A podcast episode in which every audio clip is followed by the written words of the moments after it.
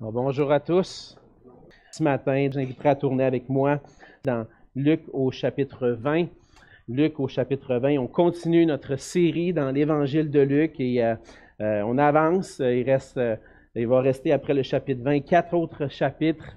Ça fait presque deux ans qu'on est dans l'évangile de Luc. Évidemment, on a eu d'autres séries de prédications à travers ça. Mais on est vraiment ce matin à, des, à un endroit où on voit encore une fois le, Seigneur Jésus parler. Et c'est ce qu'on veut faire ce matin, c'est écouter la parole du Seigneur. Et je vous invite à lire avec moi dans Luc au chapitre 20. On va lire les versets 27 à 47. La parole de Dieu dit ceci.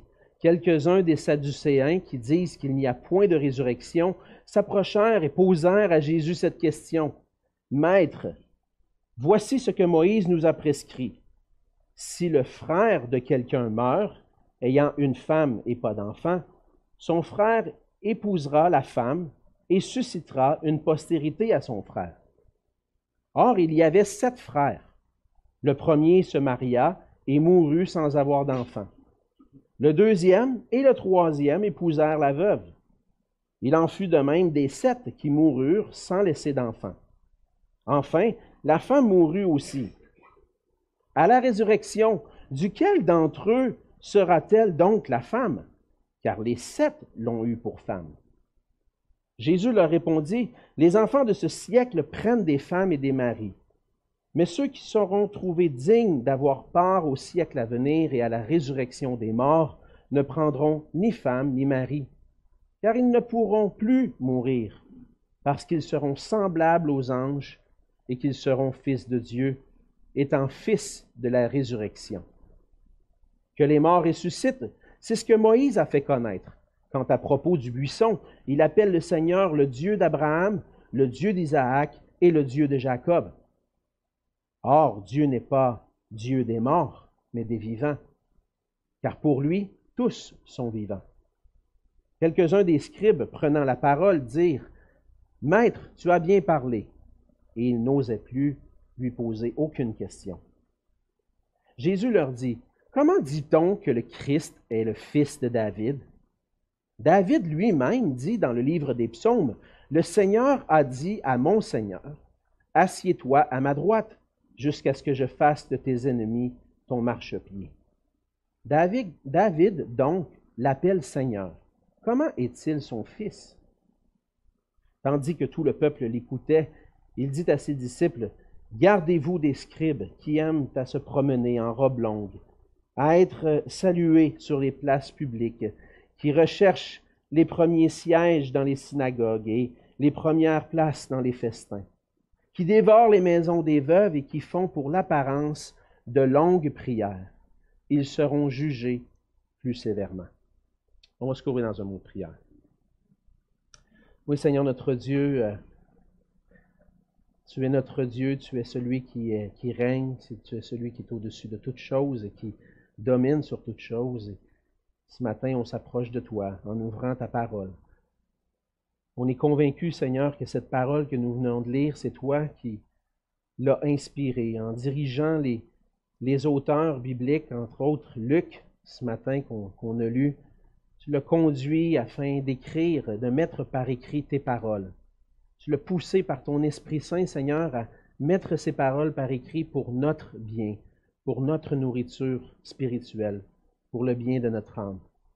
Et Seigneur, c'est devant toi qu'on s'approche matin, c'est à tes pieds qu'on vient et qu'on veut, euh, dans ta grâce, Seigneur, te prier que tu puisses euh, faire silence en nos cœurs, que tu puisses nous rendre attentifs à ta parole, que nous qui avons des oreilles pour entendre, qu'on puisse entendre cette parole et l'écouter, la mettre en pratique, afin de, vivre pour toi, Seigneur, et de, vivre pour ta gloire. Viens par ton esprit transformer nos vies, Seigneur, par ta parole.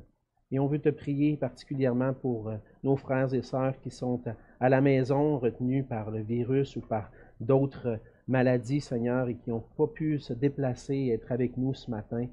On te prie d'être avec eux, que tu puisses mettre ta main bénissante sur eux, que tu puisses les, bénir dans leur corps, et, mais aussi les bénir avec nous alors qu'ils écoutent, qu'ils puissent être édifiés avec nous dans ta parole. Seigneur, bénis ce temps. où nous sommes à l'écoute. Et c'est dans ton précieux nom que je te prie. Amen. Amen. Il nous arrive tous de vivre des situations où on va remettre en doute la confiance qu'on peut placer dans une personne. On peut avoir confiance en des gens autour de nous. On n'a pas le choix. Hein. Dans la vie, on doit faire confiance à d'autres, aux gens autour de nous. Et puis, il va arriver, par exemple, même dans les gens à qui on a plus confiance, des fois de remettre en doute. Est-ce que je peux vraiment lui faire confiance? Lorsque j'étais à l'université, je vivais en colocation avec des collègues. Et puis, euh, j'étais quand même, euh, c'était des, collègues qui n'étaient pas, pas chrétiens. Moi, j'étais chrétien, je marchais avec le Seigneur. Puis, je pense que dans l'ensemble, je pouvais avoir un, témoignage qui leur faisait, qui faisait en sorte qu'ils avaient confiance en moi. Mais à un certain moment donné, un de mes, mes, colocataires n'était pas à, la maison et puis j'ai fait une mauvaise blague. Puis il l'a pas apprécié du tout. Et puis euh, par la suite, il, est venu me voir et il dit Alexandre, je comprends pas pourquoi tu as fait ça. Tu es, un gars correct, puis es un gars en qui j'ai confiance, mais là, c'est la confiance, je ne sais plus si je peux te, faire confiance. Et là, je me suis dit, oui, c'était pas la bonne chose à faire finalement, ce que j'ai fait, de faire une blague, mais ça n'a pas tourné de la bonne façon. Mais euh, dans ce temps-là, j'avais peut-être pas la maturité de, gérer la situation. Peut-être qu'aujourd'hui, je ferais ça différemment. Tu J'irais le voir, je dis, écoute, tu as raison, tu n'as pas apprécié, je m'excuse. Mais j'ai pas fait ça. Ce qui fait que la relation est comme euh, restée un petit peu tendue avec lui. Mais ça arrive, des fois les gens perdent confiance en nous, nous on peut perdre confiance en quelqu'un. Et dans certaines situations, on va se questionner si on peut vraiment avoir confiance parce que ce n'est pas toujours la vérité qui domine. La vérité, des fois, est difficile à discerner. Pour croire, pour croire quelqu'un, pour croire que ce que dit quelqu'un est vrai, on doit s'appuyer sur des témoignages, sur les témoignages des faits. On vit toutes sortes de situations dans nos vies où les gens nous rapportent quelque chose et on doit faire confiance à ce que la personne dit. On doit s'appuyer sur des témoignages, mais des fois on remet en question la véracité, la vérité de ce que la personne dit. lorsqu'on décide de faire confiance à quelqu'un, on fait confiance jusqu'à preuve du contraire. Hein? On va voir si un jour elle ne va pas nous trahir ou si un jour elle ne va pas faire une erreur qui va faire en sorte que j'aurais plus confiance. Mais avec tout ce qu'on entend de nos jours, avec toutes ce qui peut être des fois difficile à discerner, qu'est-ce qui est vrai, qu'est-ce qui ne l'est pas. On entend des, nouvelles à la télévision, des fake news, des un dit ça, l'autre dit ça. Comment discerner la vérité? À qui je peux vraiment faire confiance? Est-ce qu'il y a une chose, des fois, qu'on peut remettre en doute, douter? C'est la véracité de ce que l'on croit à l'égard du Seigneur Jésus dans les évangiles. On est confronté à ça dans notre foi. Euh, tôt ou tard, à un certain moment donné, on va être confronté. Est-ce que je peux vraiment faire confiance à l'enseignement de Jésus que je trouve dans la parole de Dieu? Est-ce que je peux réellement croire que Jésus est le Christ, le Seigneur qui possède toute autorité? Dans le passage de ce matin, on voit des gens qui, encore une fois, vont remettre en question l'autorité de Jésus. On a vu dans les dernières semaines que euh, les, dirigeants du peuple vont questionner Jésus sur qui, par quelle autorité est-ce que tu fais toutes ces choses-là? Ça t'enseigne telle chose, puis tu fais tel miracle. Par quelle autorité tu fais ça? Et puis Jésus va confronter ceux qui, remettent en doute son autorité. Et puis, euh, à travers ça, on voit quand même des choses qui sont réelles de nos jours. Les gens autour de nous vont remettre en question est-ce que Jésus est vraiment la vérité? Et puis, ce que les gens vont faire dans le passage de ce matin, les autres, les Sadducéens, est-ce que Jésus enseigne la vérité concernant la résurrection? Mais à travers la confrontation que Jésus va avoir encore une fois, mais cette fois avec les, les Sadducéens, Jésus va confondre l'incrédulité de ces gens-là et va leur parler de la réalité de la résurrection en répondant avec la vérité et l'autorité des Écritures. Il va aussi en profiter pour enseigner par les Écritures la vérité concernant le Messie. Et à travers l'enseignement de Jésus, on voit dans ce passage que Jésus est digne de notre pleine confiance, car il est le roi qui enseigne avec vérité et autorité. Jésus est digne de notre pleine confiance parce qu'il est un roi qui enseigne avec vérité. Il enseigne selon la parole de Dieu qui est déjà révélée. Mais Jésus, on voit aussi dans, les premières sections, que c'est lui qui est le roi qui rend possible la résurrection. Par la vérité des Écritures, Jésus manifeste que les Sadducéens sont dans l'erreur. Les Sadducéens vont s'approcher de Jésus pour poser une question et le texte nous dit que ce que Luc nous rapporte, c'est que les Sadducéens ne croyaient pas qu'il y avait allait avoir une résurrection. On a vu plusieurs groupes religieux hein, dans, les, dans, les, Écritures, euh, dans l'Évangile de, Luc, de Luc, entre autres, on a parlé des pharisiens. Mais ici, c'est la première fois que Luc nous parle des Sadducéens. Qui sont les Sadducéens? Les Sadducéens, même si on n'en parle pas souvent, c'est ceux qui faisaient partie de la classe élevée parmi les chefs religieux. Les classes élevées, par exemple des sacrificateurs et même des souverains sacrificateurs, étaient des Sadducéens. Par exemple, le, souverain sacrificateur Caïphe faisait partie des Sadducéens. Les Caïphe, il va être entre autres mêlé quand lorsque Jésus va être livré, va, faire va, être mêlé aux événements, et c'était un Sadducéen. Ils détenaient une autorité par leur implication dans le temple, des activités dans le temple, entre autres comme sacrificateurs. Et ils étaient souvent aussi très riches et vivaient à l'écart du peuple. Ils étaient retirés du peuple. Et contrairement aux pharisiens, eux entretenaient des bonnes relations avec les Romains. Les Romains qui euh, dirigeaient politiquement l'Empire et puis qui dirigeaient politiquement le, le, territoire, les Sadducéens étaient près des Romains. Et qu'est-ce que ça faisait? Ça faisait que les Sadducéens n'étaient pas vraiment aimés par le peuple qui, eux, n'aimaient pas les Romains. Mais ils étaient, dans leur théologie, les Sadducéens étaient particulièrement attachés au Pentateuque, à la Torah, à la loi de Moïse, les cinq premiers livres de la Bible. Lorsqu'on parle de la Torah, c'est la loi de Moïse. Le livre de Genèse, Exode, Lévitique, Nombre et Deutéronome. Eux étaient particulièrement attachés à ces livres-là et ne considéraient pas au même niveau les autres livres des Écritures, les livres historiques et les livres prophétiques. Et même, ils mettaient complètement tout de côté tout ce qui était concernant la, la tradition orale, comme les pharisiens étaient tellement attachés. Et pour cette, cette raison-là, à cause qu'ils étaient particulièrement attachés à la loi de Moïse, ils ne croyaient pas à la réalité de la résurrection qui est révélée plus tard dans les Écritures. Et ils croyaient qu'à la fin de la vie, tout était terminé. Alors les Sadducéens, eux, viennent poser la question à Jésus en ayant à l'esprit, puis en étant convaincus, théologiquement, selon la loi de Moïse, que la résurrection, c'est pas possible.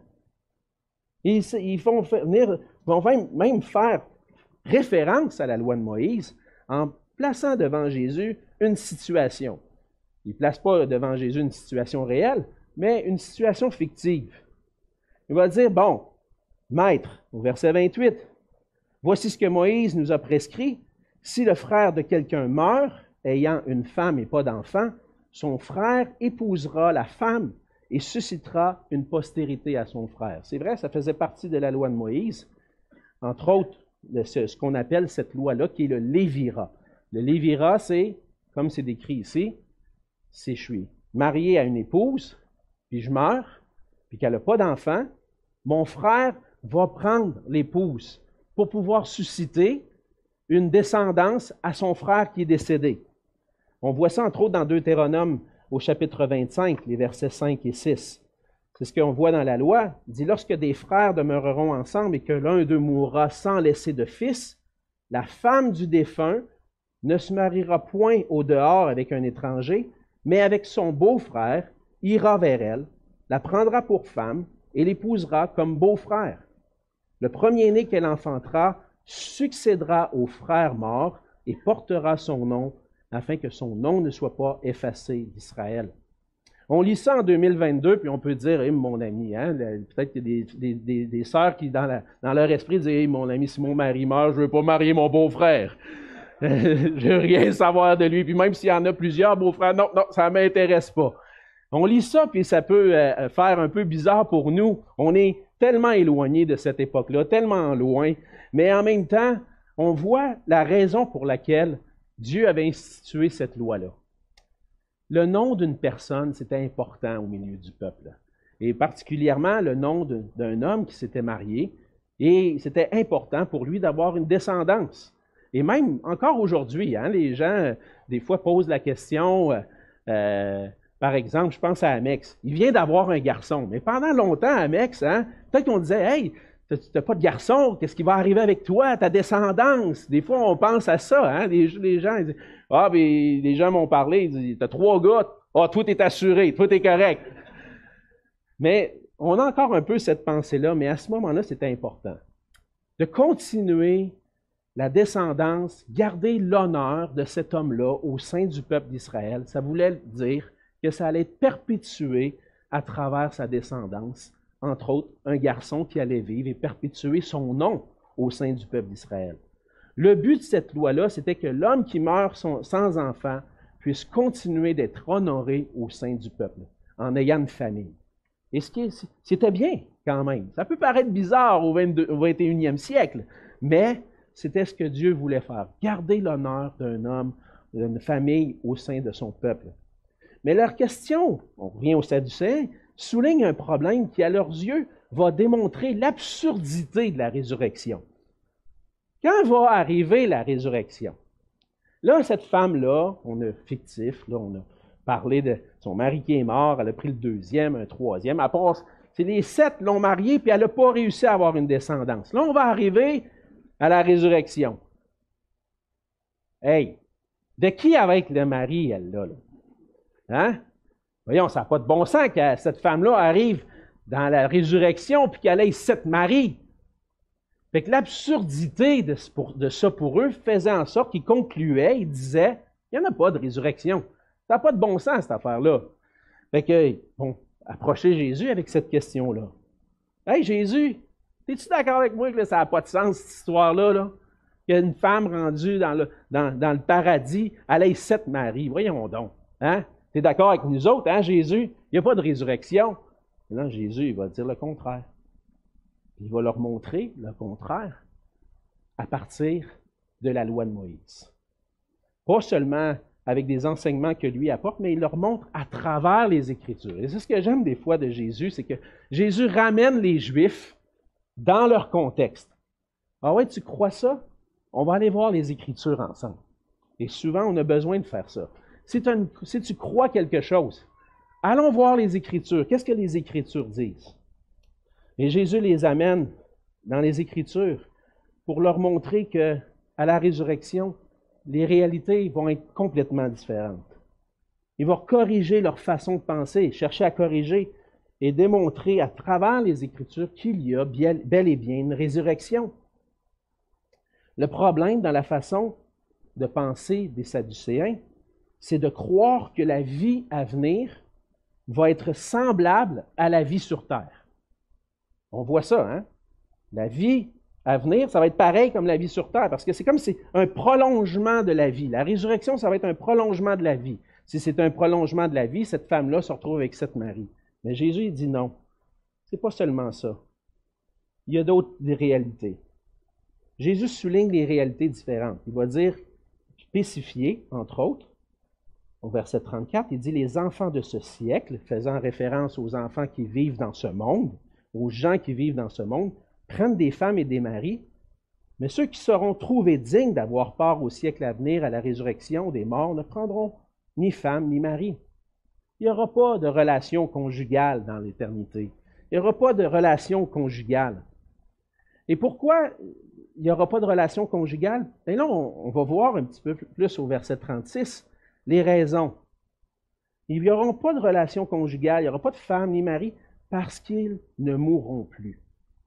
En fait, la relation conjugale, le mariage, la famille, c'est fait pour perpétuer la race humaine parce qu'un jour on meurt. Un jour je vais mourir. Qu'est-ce qui va continuer? Ben, c'est ma descendance que j'ai donnée. Mais si je ne meurs pas, je n'ai pas besoin de perpétuer la race humaine, je vis pour toujours. Et là, Jésus dit, ben, ils mourront plus. Ils n'ont plus besoin de continuer la race humaine. Ils, vivent éternellement. Il n'y a plus besoin de relations conjugales dans, dans la résurrection. Ils vont être comme les anges, qui vivent pour toujours avec Dieu. Ils vont être fils de Dieu en étant fils de la résurrection. Ceux qui ressuscitent avec Dieu, avec Christ, puis qui vont être dans l'éternité, ils n'auront pas besoin de relations conjugales parce qu'ils vont vivre pour toujours. C'est ce que Jésus enseigne. Et en plus de ça, Jésus va souligner à partir de la loi de Moïse la réalité de la résurrection. Au verset 37, il va faire référence à Exode 3, verset 8. Il dit que les morts ressuscitent, c'est ce que Moïse a fait connaître à propos du buisson. Il appelle le Seigneur le Dieu d'Abraham, le Dieu d'Isaac et le Dieu de Jacob. Or, Dieu n'est pas Dieu des morts, mais des vivants, car pour lui, tous sont vivants. Dieu se présente à Moïse comme le Dieu de personnes qui vivent, pas de personnes qui sont mortes. Il dit, je suis le Dieu d'Abraham, le Dieu d'Isaac, le Dieu de Jacob. Pourquoi? Parce qu'Abraham, Isaac et Jacob continuent de vivre. Oui, ils sont morts physiquement, sont enterrés. On les a mis dans le tombeau, puis des, enfants d'Israël, puis ils ont, tous été témoins de, de ce qu'on leur, a raconté par rapport à Abraham, Isaac et Jacob. Sont enterrés, mais leur âme continue de vivre avec le Seigneur. Et c'est pour ça que Jésus dit, Dieu n'est pas le Dieu des morts, mais des vivants. Par, pour lui, Abraham, Isaac, Jacob, ceux qui sont morts sont vivants en réalité. Et Jésus va montrer à travers ça, à travers la loi de Moïse, que même si on rejette le reste des Écritures, puis on se concentre juste sur la loi de Moïse, la résurrection, Moïse en parlait, parce que Dieu est le Dieu des vivants. Alors leur, leur question qui souligne un problème qui, à leurs yeux, démontre l'absurdité de la résurrection, en réalité, démontre la vérité. C'est que la vie à venir n'est pas pareille, et même les Écritures en parlent. Jésus, on voit à travers ça que Jésus est digne de confiance, parce qu'il enseigne selon la vérité et avec autorité. Il enseigne selon la parole de Dieu qui a été révélée à Moïse. Et au travers de sa réponse aux Sadducéens, Jésus va souligner la réalité de la résurrection qu'on trouve dans l'ensemble des Écritures. Il dit, ceux qui ont, verset 35, mais ceux qui seront trouvés dignes d'avoir part au siècle à venir et à la résurrection des morts. Donc, il y a certaines personnes qui vont avoir accès à la résurrection des morts. À la résurrection des morts, mais avec le Seigneur. La résurrection est, rendue possible. Et si la résurrection est là, c'est à cause de ce que Jésus a accompli pour nous. Par contre, aujourd'hui, comme au temps de Jésus, on se pose encore des questions et on croit des choses différentes par rapport à ce qui va arriver dans la suite. Quand je vais, si je demande la question à des collègues ou euh, des collègues dans le temps, des collègues de classe, des collègues de travail euh, à une certaine époque, je posais la question si, qu'est-ce que tu crois qui va arriver dans la suite? Quand tu vas mourir, qu'est-ce qui va se passer? Ah, ben, hein, après, c'est fini. De toute façon, on est juste un amas de matière. On n'a pas d'âme. Ça, c'est les inventions des religions qu'on a une âme. Non, non, on est juste un amas de matière. Ça a été prouvé scientifiquement. Et puis à la fin, ben, c'est fini, on s'éteint, puis il n'y a plus d'autre chose. Fait que, profites-en, profites-en maintenant. Ça, c'est une vision annihiliste euh, qui dit qu'à la fin, il n'y a rien c'est terminé. D'autres vont croire que on ressuscite, mais sous une autre forme. La réincarnation. Hein, on est sur une autre forme, peut-être un autre être humain ou un animal, et on revient pour se perfectionner, pour un jour atteindre le nirvana ou l'au-delà, puis être libéré finalement du monde terrestre. Mais les Écritures enseignent qu'un jour, il va y avoir une résurrection des justes et des injustes. Ce que Jésus enseigne ici, il parle, c'est d'une résurrection. Il ne parle pas d'annihilisme, il ne parle pas de réincarnation, il parle simplement et clairement d'une résurrection qui va avoir lieu. La résurrection des justes va être pour la vie éternelle. La résurrection des injustes va être pour le jugement et la condamnation éternelle. Et lorsque Jésus dit ceux qui seront trouvés dignes d'avoir part au siècle à venir, il parle de la résurrection des justes. La résurrection pour la vie éternelle est rendue possible à cause de ce que Christ a accompli. Et on va un petit peu plus loin dans l'évangile de Luc. Qu'est-ce que Jésus venu accomplir? Et on va aller même dans le reste des Écritures. Quand Paul dit aux Corinthiens que la résurrection de Jésus, en fait, c'est ça qui garantit notre propre résurrection. Pourquoi? Pourquoi est-ce qu'on a besoin de la résurrection de Jésus? C'est ce que Paul va dire dans 1 Corinthiens 15, les versets 20 à 23. Il dit, mais maintenant, Christ est ressuscité des morts. Il est les prémices de ceux qui sont morts. Car puisque la mort est venue par un homme, c'est aussi par un homme qu'est venue la résurrection des morts. Et comme tous meurent en Adam, de même aussi tous revivront en Christ, mais chacun en son rang, Christ comme prémisse, puis ceux qui appartiennent à Christ lors de son avènement. La réalité de la résurrection est expliquée ici par Paul. Puis elle est nécessaire, on a, besoin de comprendre qu'est-ce que Jésus est venu accomplir. À travers le fait qu'on est né comme être humain, on est des descendants du premier homme, de Adam. Et de Adam, on a hérité certaines choses. Entre autres, la nature pécheresse, le péché. Et on est tous en Adam, tous placés sous cette représentation-là, sous Adam, on est des pécheurs. On est affecté par le péché. Et Paul va dire que le péché a entraîné la mort. Donc on est tous morts en Adam, spirituellement morts, séparés de Dieu pour l'éternité, à cause que je suis un pécheur, je suis né en Adam. Je ne peux rien faire. Je suis né comme ça. Je suis né comme pécheur. J'ai hérité d'une nature qui m'amène à pécher, qui m'amène à être rebelle à Dieu. Mais Paul dit qu'il y a quelqu'un d'autre qui vient. Jésus est venu. Et Jésus peut parler de la résurrection parce que c'est lui qui accomplit la résurrection. Jésus s'est rendu jusqu'à la croix, où il a porté sur son, sur son corps, dans son corps, nos péchés. Il a été blessé, meurtri, frappé. Tantôt, on va célébrer le repas du Seigneur ensemble. On va se rappeler de ce moment-là, de ce que Jésus a accompli pour nous à la croix. Mais après la croix, Jésus est ressuscité des morts. Et il est devenu le premier, le prémisse de ceux qui sont morts. De sorte que ceux qui placent leur foi, leur pleine confiance dans la vérité et l'autorité de Jésus peuvent avoir part à la résurrection d'entre les morts et vivre éternellement. Et pour ça, on a besoin de placer notre confiance en Jésus seul pour avoir part à cette vie éternelle. C'est Jésus qui a vaincu la mort et qui a rendu possible cette vie-là. Et plusieurs aujourd'hui vont remettre en question aussi la résurrection de Jésus. Est-ce qu'on peut vraiment faire confiance aux évangiles? Est-ce que c'est, quoi cette histoire-là de résurrection? On n'a jamais vu personne ressusciter. Mais est-ce que c'est parce que j'ai jamais vu quelque chose que la réalité, ça ne peut pas être réel?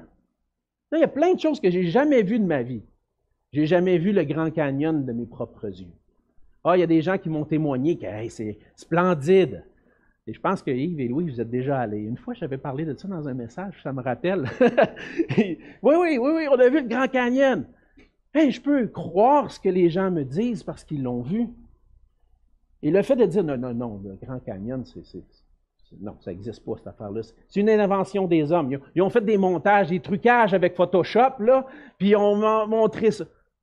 Oh, la Terre est ronde. Ben non, non, non, la Terre est plate, tout le monde le sait.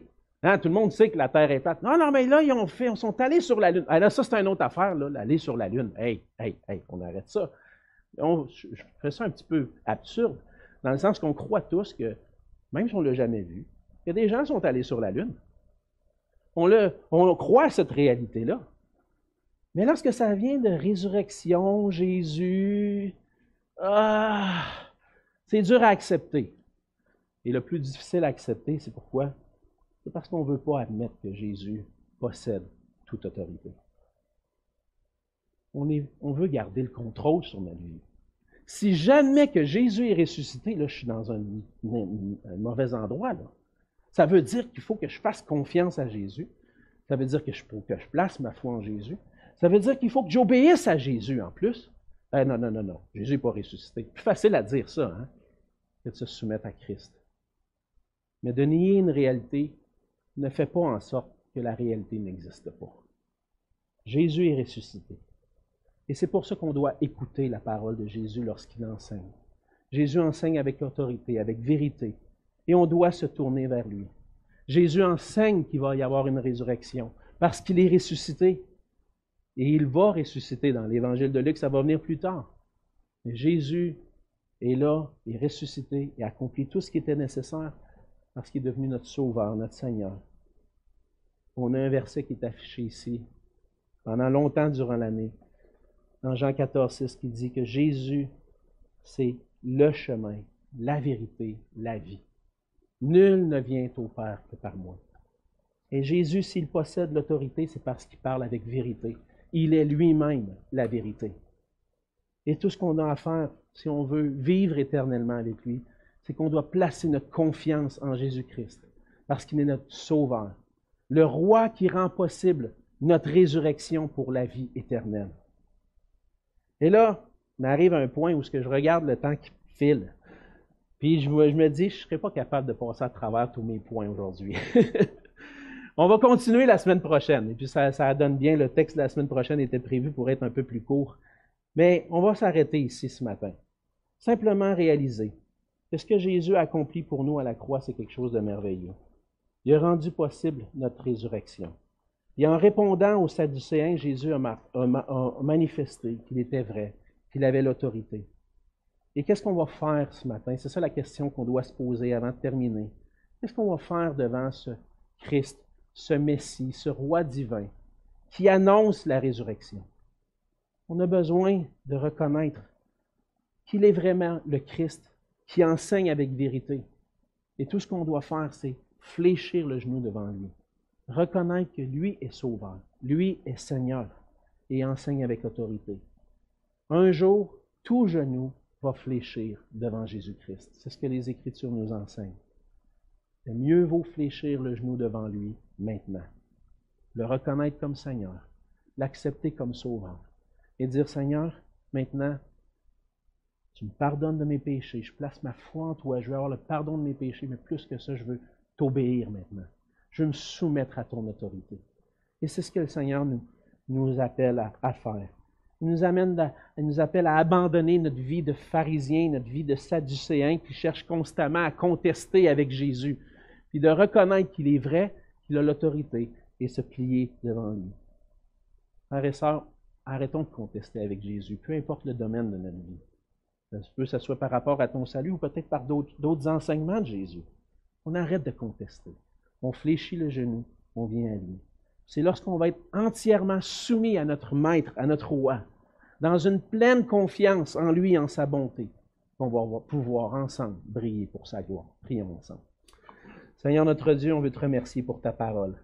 Merci pour euh, cette parole ce matin qui nous rappelle, Seigneur, cette réalité de la résurrection. Qu'un jour on aura part à la résurrection à cause de ce que tu as accompli pour nous. Et Seigneur, devant cette contestation que les Sadducéens avaient, que tu les as confondus encore une fois par ta parole, par la vérité des Écritures. On veut, nous aussi, s'arrêter et écouter ce que tu veux nous dire. Oui, Seigneur, tu as manifesté ton autorité et on veut se soumettre à toi entièrement. Reconnaître que si on peut se soumettre à toi, c'est seulement à cause de ce que tu as fait pour nous. Tu nous as, tu délivrés de nos péchés de l'esclavage du péché. Tu nous as redonné la vie éternelle en toi parce que tu es ressuscité. Et Seigneur, on a hâte à ce jour où on va être dans ta présence, ressuscité avec toi pour toujours. Et en attendant, Seigneur, tu nous demandes de continuer de proclamer ton évangile. Cette bonne nouvelle qui, même si ce n'est pas populaire aujourd'hui, Seigneur, on sait que c'est par toi seul et par cette bonne nouvelle qu'on entend qu'on peut être sauvé en plaçant notre foi en toi.